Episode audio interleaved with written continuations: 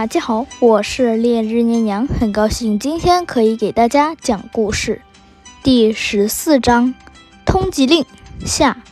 上集我们讲到，小翔他们居然被成为了黑暗帝国的通缉对象，这都是以前他们惹僵尸他们的祸，没想到僵尸却是黑暗帝国派来的。这集我们接着讲。上集我们讲到。大王居然颁布了小祥的通缉令给其他的几个部分，其他几个部分都乐开花了。毕竟杀一个部落，他们就可以获得中等部分的一些奖赏，比如铁锭和金锭，最好的居然还有钻石。他们眼里满是财宝，兄弟们出去干架！七队浩浩荡荡的冲向前面。而此时，第三部分的僵尸小队，嗯，小翔他们的住所呢？怎怎么不见了？大王，他们是不是移植了？哼，移植！可恶，今天把这片陆地搜刮完毕，不然的话，谁也别想获得铁锭和金锭。大王，但是这样搜刮速度很慢呀，效率也很低。不管怎么说，瞎猫碰上死耗子，万一我们找到了呢？好吧，大王。于是僵尸小队就派出好几只僵尸搜索小翔的营地，而其中一队僵尸是搜索丛林的，另外是沙漠、盆地、沼泽，还有空中。只见。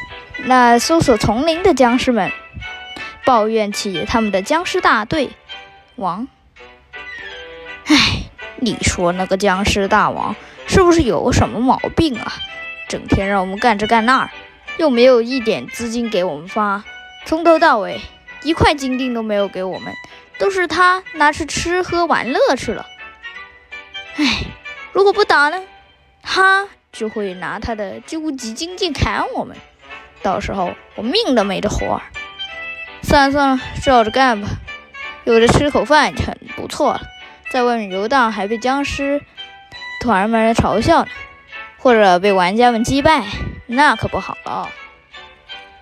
他们走着走着，忽然，他们脚上“叮”的一声，什么声音？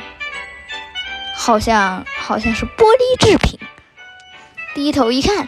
果然是一块玻璃块，里面有个住所，快拆进去看看。此时他们看到，里面有一个住所，有两张床，哦不，三张床，另一张床居然居然上面沾满泥土。僵尸小队们一看这情形，简直乐坏了！天哪，要是这真是小强他们的住所，那可要发财了呀！到时候。不仅是僵尸大王夸赞他们，连第三部分的总持大王也会给他们奖赏。到时候他们真就能赚到真金白银，这可是发财的好机会。他赶紧把信息通告了给大王，而僵尸大王却不知这一切。哦，居然找到了，太棒了！一人一块铁锭，收着。我过去跟我的兄弟们说一声。他走到一个电报机前，跟兄弟们开始谈话。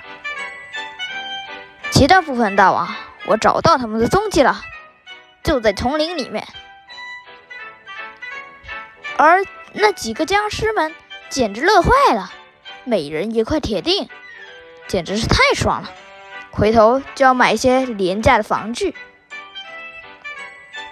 虽然是廉价的，但是总比没有强。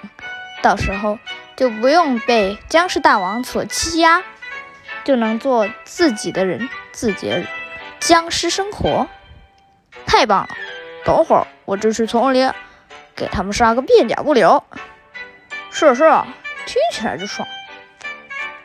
而此刻，小强他们刚挖完矿，就发现。自己的天花板被凿了一个洞。杜楼，是你干的吗？不是，我没出去过，我出去都是用梯子的。A 三棒是你吗？没有没有，我从梯子刚才去采了一颗可豆，不是我弄的。难道是僵尸大军们，或者是黑暗帝国他们？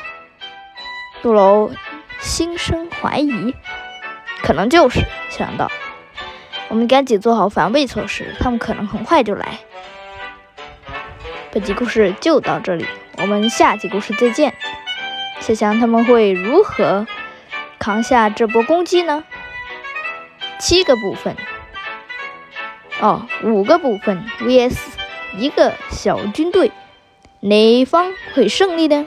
小强他们会用如此巧妙的方法，你期待吗？期待就往后听吧，哈哈哈。